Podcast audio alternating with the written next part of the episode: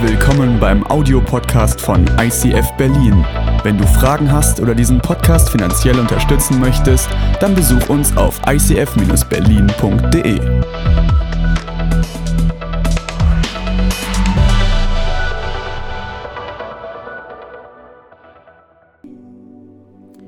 Jesus, dein Wort lässt mich in Freiheit vor dir stehen und ich bete genau, dass das heute passiert dass wir in dein Wort eintauchen können und dass wir dadurch in eine Freiheit reingeführt werden. Du bist der König aller Könige, du bist der Herr aller Herren, du stehst im Zentrum, du stehst als erstes und sagst von dir, dass du der Erste und der Letzte bist. Und ich danke dir, dass du eine große Klammer nicht nur um die Weltgeschichte, sondern dass du eine große Klammer um unser Leben spannst, in der wir sein können. Und ich bete, dass dein Wort heute zu uns spricht und dass es uns verändert und uns in die Freiheit hineinführt. Amen. Amen. Herzlich willkommen heute hier im ICF Berlin und herzlich willkommen zu euch an den Bildschirm zu Hause. Wir starten heute hinein in eine neue Themenreihe, die heißt Blessed Life, ein Leben voller Segen. Es geht darum, göttliche Prinzipien für ein erfülltes Leben zu entdecken. Und ich möchte am Anfang eine Frage stellen und zwar, wer von euch hat schon mal eine Fremdsprache gelernt?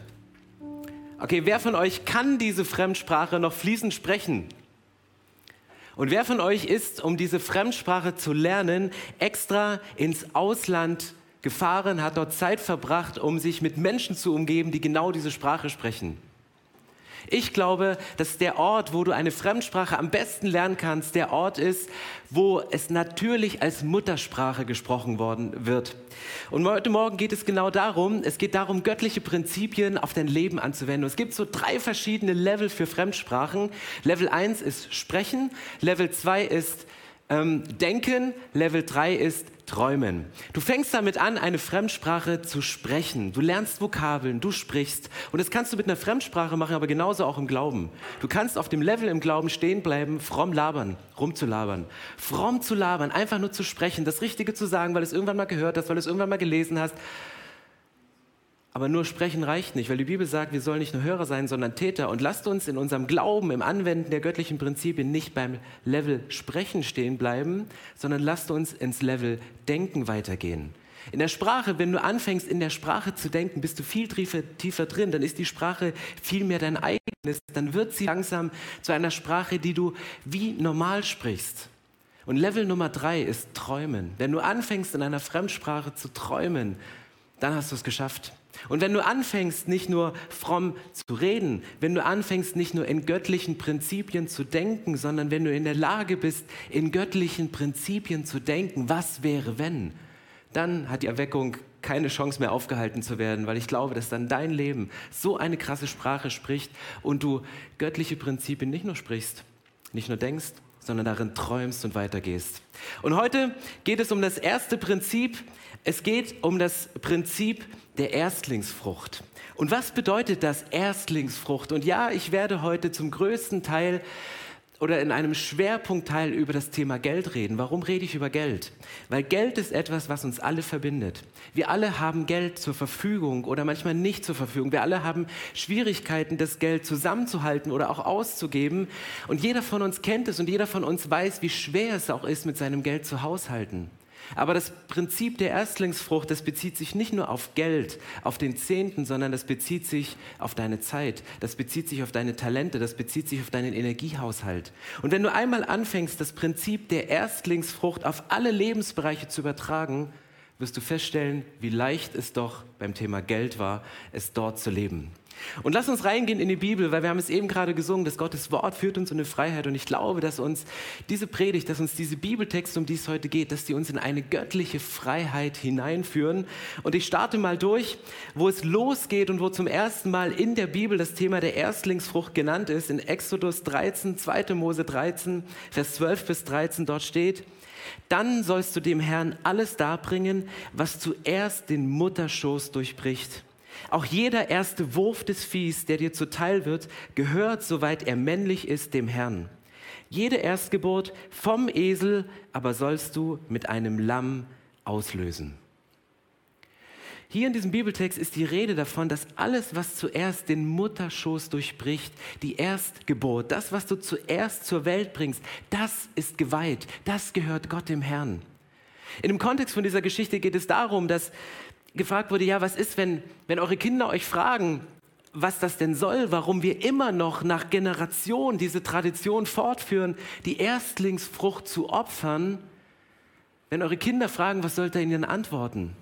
Und dann sagt Gott, okay, antwortet in, dem Moment damals. Damals, als Gott uns aus Ägypten, aus der Gefangenschaft herausgeführt hat. Ihr könnt euch gar nicht vorstellen, wie es sich anfühlt, gefangen zu sein, in Zwängen, nicht genügend Energie zu haben, nicht genügend Geld zu haben, nicht frei entscheiden zu können, was man beruflich macht, wie man sich entwickelt, sondern ein anderer sagt einem, was man als Sklave zu tun hat. Sklave deiner Arbeit, Sklave deiner Gedanken. Dann erzählt ihm, dass ich, der Herr, euch befreit habe, dass ich euch herausgeführt habe aus Ägypten. Und dann erzählt ihn, und deswegen geben wir die Erstlingsfrucht. Und es geht weiter in der Bibel in Vers 15, zwei Verse weiter. Darum opfere ich dem Herrn alles, was zuerst den Mutterschoß durchbricht, soweit es männlich ist, aber jeden Erstgeborenen meiner Söhne löse ich aus. Ganz interessanter Text hier, committet sich jemand und sagt, okay, alles Erste Gott gehört dir und den Rest löse ich aus. Bei Abraham war es so, Abraham hatte eine Verheißung von Gott bekommen und diese Verheißung war, du wirst Nachkommen haben, so viel wie es Sterne am Himmel gibt. Und dann wird er alt über dieser Verheißung. Er glaubt schon selber nicht mehr dran. Er kann sich nicht vorstellen, dass seine Frau Sarah, die, die nicht mehr in einem gebärfreudigen Alter war, noch mal Kinder bekommt. Und dann bekommt er diesen ersten, lang erbeteten, heiß ersehnten Sohn und, und Isaak. Und Gott fordert ihn heraus, opfere Isaak, bring ihn auf den Berg, bring ihn dorthin und opfere ihn. Er hatte noch nicht die sternenreiche Zahl von Söhnen, wo du sagen kannst, ja, wenn ich so viele Söhne wie Sterne hätte, dann wäre bestimmt einer dabei, den ich auch gerne wieder loswerden würde. Die war noch nicht geboren. Das war nur die Verheißung von Gott und es war dieser erste, dieser geliebte, dieser lang ersehnte. Und diesen Sohn soll er opfern, soll er weggeben. Und dann passiert dieses Geschehen auf dem Berg Sinai, dass er seinen Sohn Isaak nicht opfern muss, sondern dass ein Lamm, ein Widder im Gebüsch kommt, den er stattdessen opfert. Und deswegen gibt es ein Prinzip im Alten Testament, wenn es um das Thema der Erstlinge, der Erstlingsfrucht, der Erstgeburt geht. Es ist das Thema, du hattest zwei Möglichkeiten, entweder opfern oder auslösen. Du hattest nur diese beiden Möglichkeiten, es entweder zu opfern oder auszulösen. Und auszulösen war so etwas wie freikaufen, etwas anderes stattdessen zu opfern, einen Widder zu nehmen, ein Lamm zu nehmen, ein makelloses Lamm zu nehmen, um es zu opfern, falls es ein Esel ist, oder um ein Kind als Erstgeborenes nicht töten zu müssen, sondern es weiterzugeben. Und dieses Prinzip, das müssen wir verstehen, um das Prinzip der Erstlingsfrucht auf unser Leben anzuwenden, auf all die verschiedenen Lebensbereiche. Und lasst uns in der Bibel drin bleiben in Sprüche 3, Vers 9 ist es nicht nur bezogen auf, auf Tiere, die geboren werden, sondern Sprüche 3, Vers 9 steht, Ehre den Herrn mit deinem Besitz, mit den Erstlingen all deines Ertrages, dann füllen deine Speicher sich mit Vorrat und von Most fließen über deine Kelter. Deine Fässer werden voll, dort wird Wein, dort wird Most, dort werden Sachen, deine Speicher werden voll, wenn du mich, sagt Gott, mit den Erstlingen deiner Ernte, mit den Erstlingen deines Ertrages ehrst hast. Heute haben wir nicht mehr die Erträge im Sinne von wir ernten etwas, sondern bekommen Geld in Form von Gehalt, wir bekommen Zuneigung, Zuwendung, wir bekommen Segnungen. Aber damals war es Ackerbau und Viehzucht. Es waren diese beiden Dinge, die Erstlinge bringen. Und du wusstest nicht, wenn deine Kuh das erste Lamm gebiert, kommen da noch weitere. Du wusstest nicht, ob die Ernte wirklich durchhält, nachdem du einmal abgeerntet hast. Und deswegen sagt Gott, gebt mir das Erste, gebt mir die Erstlingsfrucht. Und in 2. Mose 23, Vers 19 ist nicht das Warum erklärt, sondern das Wohin. Da steht, das Erste von den Erstlingen deines Ackers sollst du in das Haus des Herrn deines Gottes bringen. Hier ist die Rede davon, wo soll das denn hingehen? Wo soll denn die Erstlingsfrucht hingehen? Und hier steht explizit, bringt es in das Haus Gottes, bringt es in den Tempel. Gott sagt, mein Versorgungskonzept für den Tempel im Alten Testament und für die Kirche im 21, 21. Jahrhundert ist die Erstlingsfrucht, ist die Gabe, die man bringt. Und jetzt könntest du verständlicherweise sagen, hey, sorry, Aber es gibt so viel, so, so viel andere Ministries, andere bedürftige Menschen, sozialdiakonische Projekte. Es gibt Missionare, die man unterstützen kann. Es gibt Arbeit unter Prostituierten, Arbeit unter Sklaven. Es gibt so, so viele Dinge, wo man sein Geld hinspenden kann. Ja, es ist richtig, es ist wichtig, das dahin zu spenden. Und manchmal fühlt man sich als gläubiger Mensch, der das Prinzip der Erstlingsfrucht in Form des Zehnten leben möchte, herausgefordert. Soll ich denn mein ganzes Geld in die Kirche bringen oder nicht? Oder soll ich es dahin geben? Und ich glaube, dass wir da anfangen müssen, einen Kreislauf zu durchbrechen. Warum gibt es so viele Ministries, die Geld brauchen, um diese Arbeit zu machen? Weil die Kirche irgendwann aufgehört hat, ihre Verantwortung an diesem Punkt wahrzunehmen. Und Kirche hat nicht sich um sozial Schwache gekümmert, hat nicht eine Prostituiertenarbeit gekauft. Sie gehen gleichgültig an Obdachlosen vorbei. Wir tun so viele Dinge nicht, die wir als Menschen tun sollten, wenn wir uns gläubig nennen und wenn wir uns Gott als Nummer eins in unser Leben setzen. Und dann sind in diesen Kirchen meistens Menschen, Männer und Frauen, die haben eine besondere Gruppe auf dem Herzen. Sie sind bereit, alles aufzugeben, ins Ausland zu gehen. Sie sind bereit, ein Ministry zu gründen, all ihr Guthaben da rein zu investieren und schaffen es auch Menschen zu gewinnen, die Geld dort reingeben. Und ihr merkt, es ist ein Kreislauf. Auf der einen Seite sollte die Kirche den Job machen, aber Geld ist nicht da, weil das Geld woanders hinfließt. Aber andere Menschen machen das, weil sie in der Kirche nicht die Möglichkeit hatten.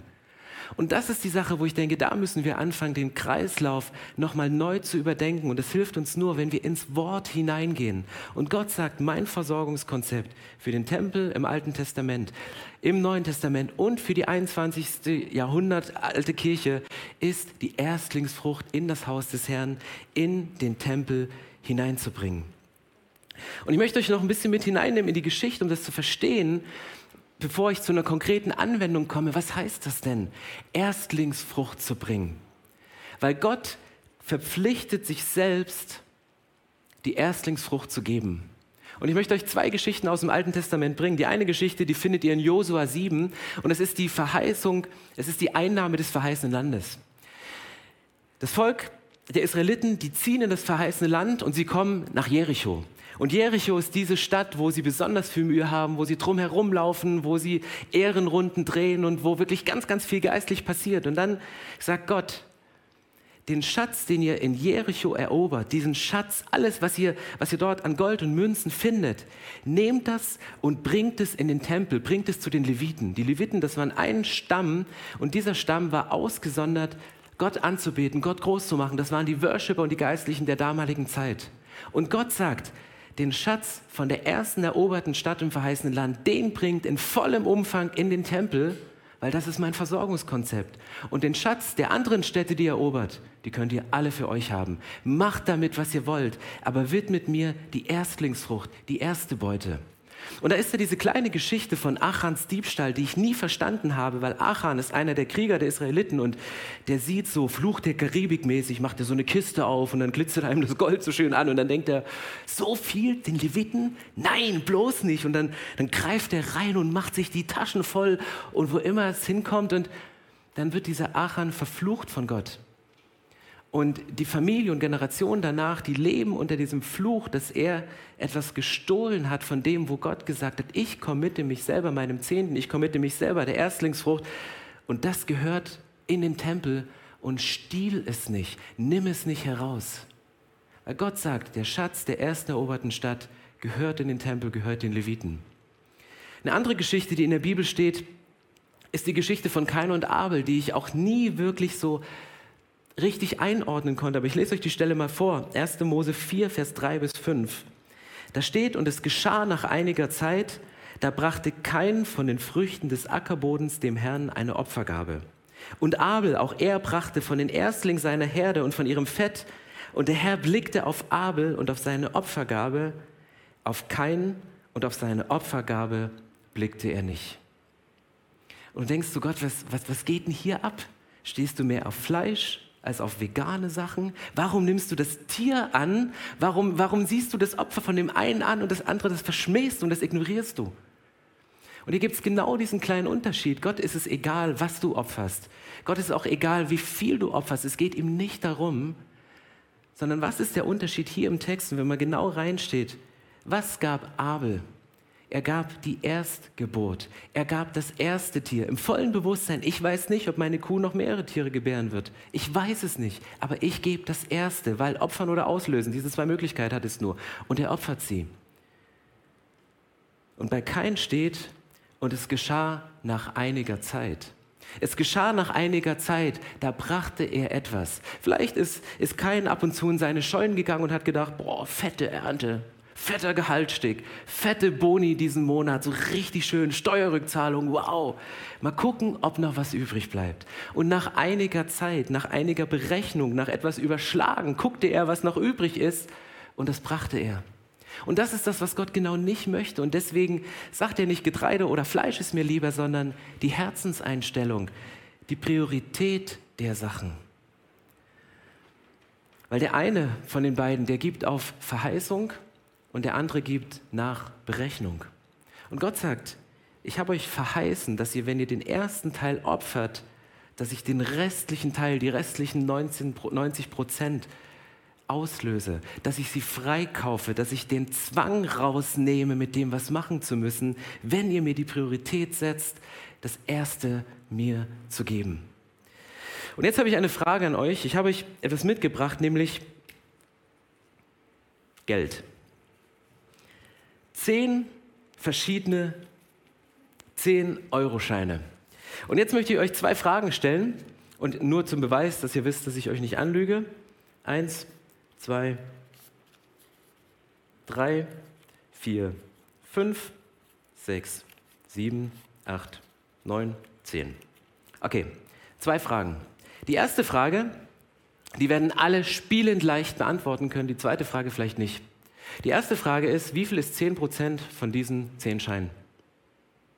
Richtig, 10 Euro. 10 Euro, das ist richtig. 10% davon sind 10 Euro. Aber die Frage ist, welcher von diesen 10 10-Euro-Scheinen ist denn der zehnte? Weil das ist der erste, das ist der zweite, das ist der dritte, das ist der vierte, das ist der fünfte, das ist der sechste, das ist der siebte, das ist der achte, das ist der neunte. Ist das der zehnte? Nach biblischem Maßstab ist genau das nicht der Zehnte, weil der Zehnte ist nicht der Zehnte in der Reihenfolge, sondern der Zehnte ist der Erste, den du gibst. Ist das Erste, was du gibst, was du aus, was du opferst, um den Rest auszulösen, um den Rest frei zu kaufen von dem, was du machst. Der Wert des Zehnten liegt nicht in seinem Betrag. Der Wert des Zehnten liegt in seiner Priorität. Ich habe dazu vor kurzem einen Witz gehört, der hieß, als bei der Währungsumstellung die D-Mark-Scheine ausrangiert wurden, wo sind sie hingegangen? Natürlich nicht in Schredder, sie sind in den Himmel gekommen. Und Petrus steht an der Eingangstür und dann kommt der Fünfer angelaufen und der Zehner und der Zwanziger und der Fünfziger und der Hunderter und er lässt die alle durch. Und irgendwann kommen 200 D-Mark, 500 D-Mark und 1000 D-Mark-Scheine angelaufen und Petrus sagt, stopp. Und die regen sich sowas von auf und sagen, Wieso lässt du uns nicht rein? Wir sind viel mehr wert als die anderen und die konnten hier locker durchspazieren und die haben es nicht in den, die, die haben's, wieso haben die es geschafft und wir nicht? Und Petrus hält ganz kurz inne und sagt, ganz einfach, ich habe euch nie in der Kirche gesehen. Der Wert des Zehnten liegt nicht in der Höhe, nicht im Betrag, sondern er liegt in seiner Priorität. Und du findest in der Bibel ganz oft die Zahl 10 als eine Frage des Testes. Es gab zehn Plagen über Ägypten. Daniel, als er in Daniel 1 beweisen musste, dass seine Ernährung mit Gemüse und Wasser besser ist als dieses fette Buffet, dann hatte er zehn Tage Zeit, um das zu testen.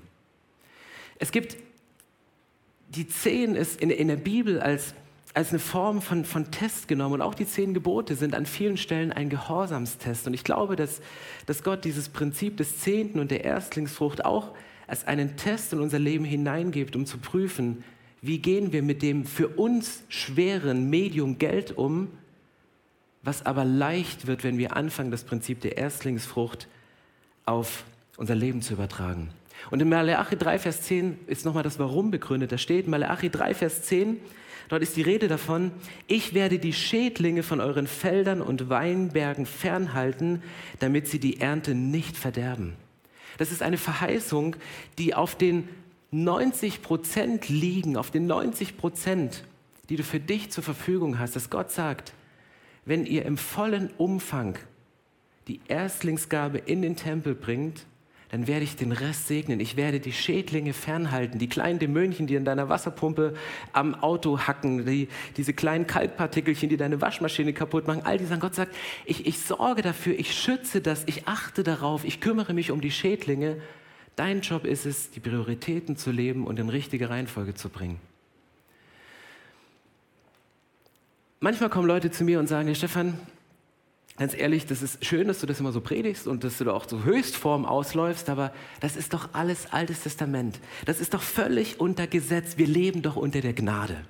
Dann sage ich, es ist schön, dass du unter Gnade lebst, aber ich möchte einen ganz kurzen Exkurs machen zum Thema Gesetz und Gnade. Was heißt das denn? Wenn ich jetzt hier eine Waffe zücken würde und würde euch, würde hier rumballern und würde Kamera und Ton und jeden hier abschießen, dann A, wäre euer Bildschirm in kürzester Zeit schwarz.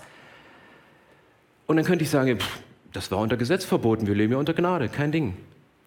Aber warum, wenn etwas unter Gesetz richtig war, warum ist es dann unter Gnade auf einmal falsch?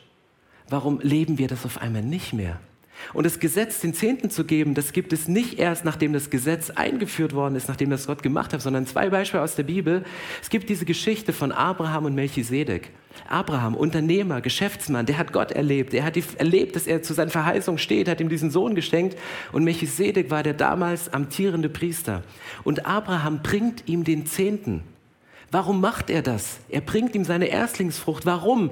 430 Jahre später wurde erst das Gesetz geschrieben. Das heißt, 430 Jahre vorgesetzt. Lebt das jemand? Lebt das jemand aus freien Stücken?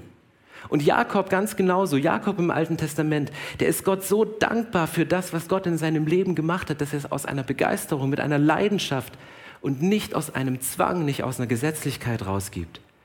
Das heißt, es Menschen haben diese Tradition gelebt, lange bevor es das Gesetz gab. Und wir leben nach dem Gesetz, das ist richtig. Aber warum sollte etwas, was unter Gesetz richtig ist, unter Gnade auf einmal falsch sein? Und ich zitiere dazu nochmal die Bibel. Matthäus 5, Vers 17, da sagt Jesus zu dem Thema Gesetz und Gnade, ihr sollt nicht meinen, dass ich gekommen bin, das Gesetz oder die Propheten aufzulösen. Ich bin nicht gekommen, um es aufzulösen, sondern ich bin gekommen, um es zu erfüllen. Wann immer Jesus über Gesetz gesprochen hat, der hatte eine coole rhetorische Formel. Jesus hat in der Bergpredigt ganz oft gesagt, ihr habt gehört, ich aber sage euch. Euch wurde gelehrt, ihr seid Gesetzesgelehrte, ihr habt dieses Gesetz in euch. Euch wurde gelehrt, ich aber sage euch. Und da geht Jesus so weit und sagte, Töten fängt nicht erst damit an, indem du rumballerst und Leute erschießt, sondern ich sage euch, töten fängt damit an, wenn du den nächsten ein Arschloch, ein Idiot, wie auch immer nennst. Und Jesus geht einen Schritt weiter und sagt, ich bin nicht gekommen, das Gesetz aufzulösen, sondern um es zu erfüllen. Dann geht er weiter und sagt, hey liebe Leute, Ehebruch fängt nicht erst an im Bett, sondern bereits im Chat. Und sagt, vielleicht guckst du dem Handwerker, der deine Küche gerade installiert, ein bisschen zu lange auf seinen knackigen, durchtrainierten Hintern. Das ist Ehebruch. Vielleicht heftet sich, liebe Männer, euer Blick ein wenig zu lange in der zu weit aufgeknöpften Bluse eurer Chefin fest. Da fängt Ehebruch an.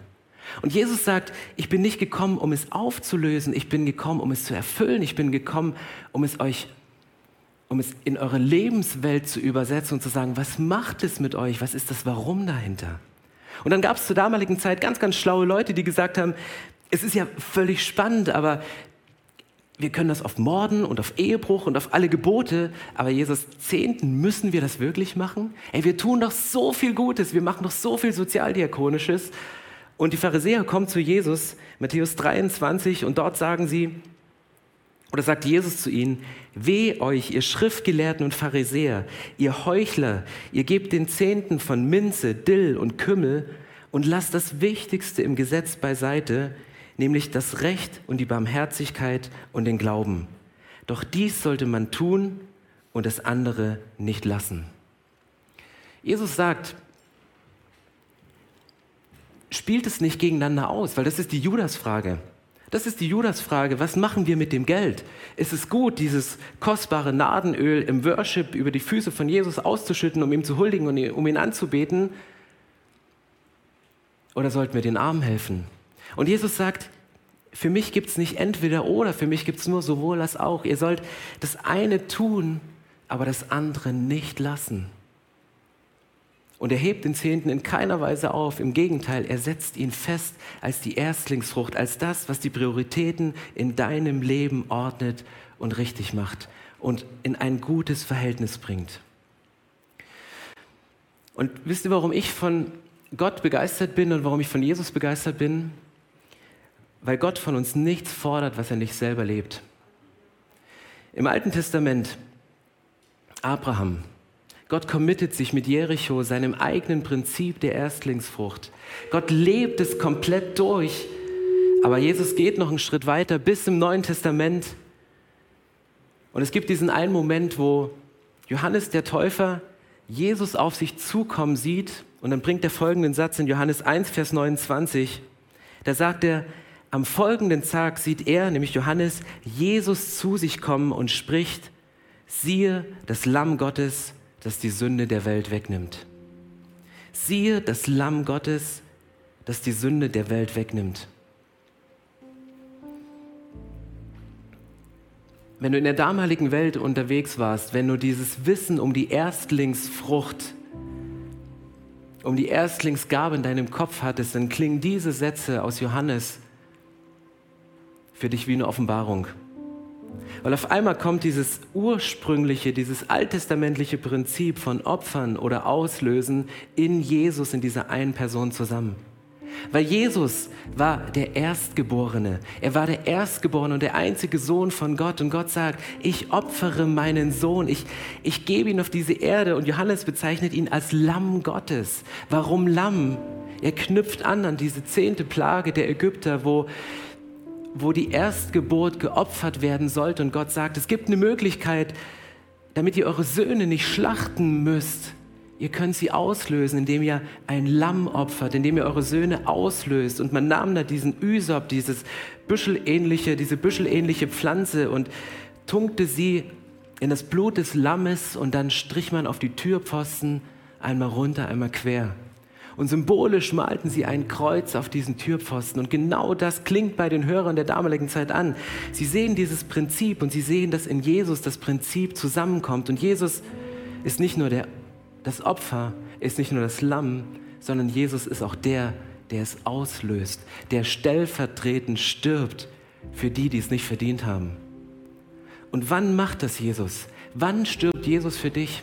Wann stirbt er für deine Schuld? Wann stirbt er für das, wo du das mit dem Geld und mit dem Sex und mit, mit all den Sachen, wo Jesus an erster Stelle stehen sollte, nicht hinkriegst, wo du am Ziel vorbeischießt? Macht er es am Ende des Monats? Macht er es, nachdem du ihm bewiesen hast, dass du es geschafft hast, stille Zeit zu machen, dass du es geschafft hast, ihn an erste Stelle zu setzen? Nee, das wäre nicht Jesus. Das wäre nicht Jesus, der seine eigenen Prinzipien, Prinzipien ernst nimmt. Römer 5, Vers 8 steht, Gott aber beweist uns seine große Liebe gerade dadurch, dass Christus für uns starb, als wir noch Sünder waren. In dem Moment, wo du die größte Scheiße baust in deinem Leben, sagt Jesus, okay, Erstlingsfrucht. Ich bin das Opfer, ich bin das Lamm und ich, ich, ich sterbe für dich, um dich auszulösen, um dich frei zu kaufen, dass du nicht mehr unter diesem Zwang lebst und erzählt diese Geschichte. Wenn eure Kinder euch fragen, warum lebst du so, warum investierst du so viel in Reich Gottes, nicht nur mit deinem Geld, warum stehst du so früh auf, um in deiner Bibel zu lesen, warum, warum opferst du die beste Zeit, die besten Jahre deines Lebens, deine Energie, um in Kirche zu investieren, ein Jahr als Volunteer zu machen, einen Tag die Woche freizunehmen, warum machst du so Sachen, die so unlogisch klingen? Und dann wirst du deine Geschichte erzählen, sagte damals. Das habe ich erlebt, das waren Zwänge über meinem Leben. Da konnte ich gar nicht weggucken, meine Augen hefteten sich immer daran. Ich konnte nicht nichts ausgeben, ich musste es kaufen. Und dann erzählst du deinen Kindern und den Leuten, die dir zuhören, von dem, von dem Gott dich befreit hat. Und ich möchte gerne beten, dass Gott dich befreit von Sachen, die in deinem Kopf sind, von Sachen, bei denen du Opfer bist und nicht frei agieren kannst. Weil die Liebe von Gottes Herz steht über deinem Leben. Aber auch das Symbol von Sünde und Zielverfehlung, ob gedanklich oder in Taten, steht auch über deinem Leben.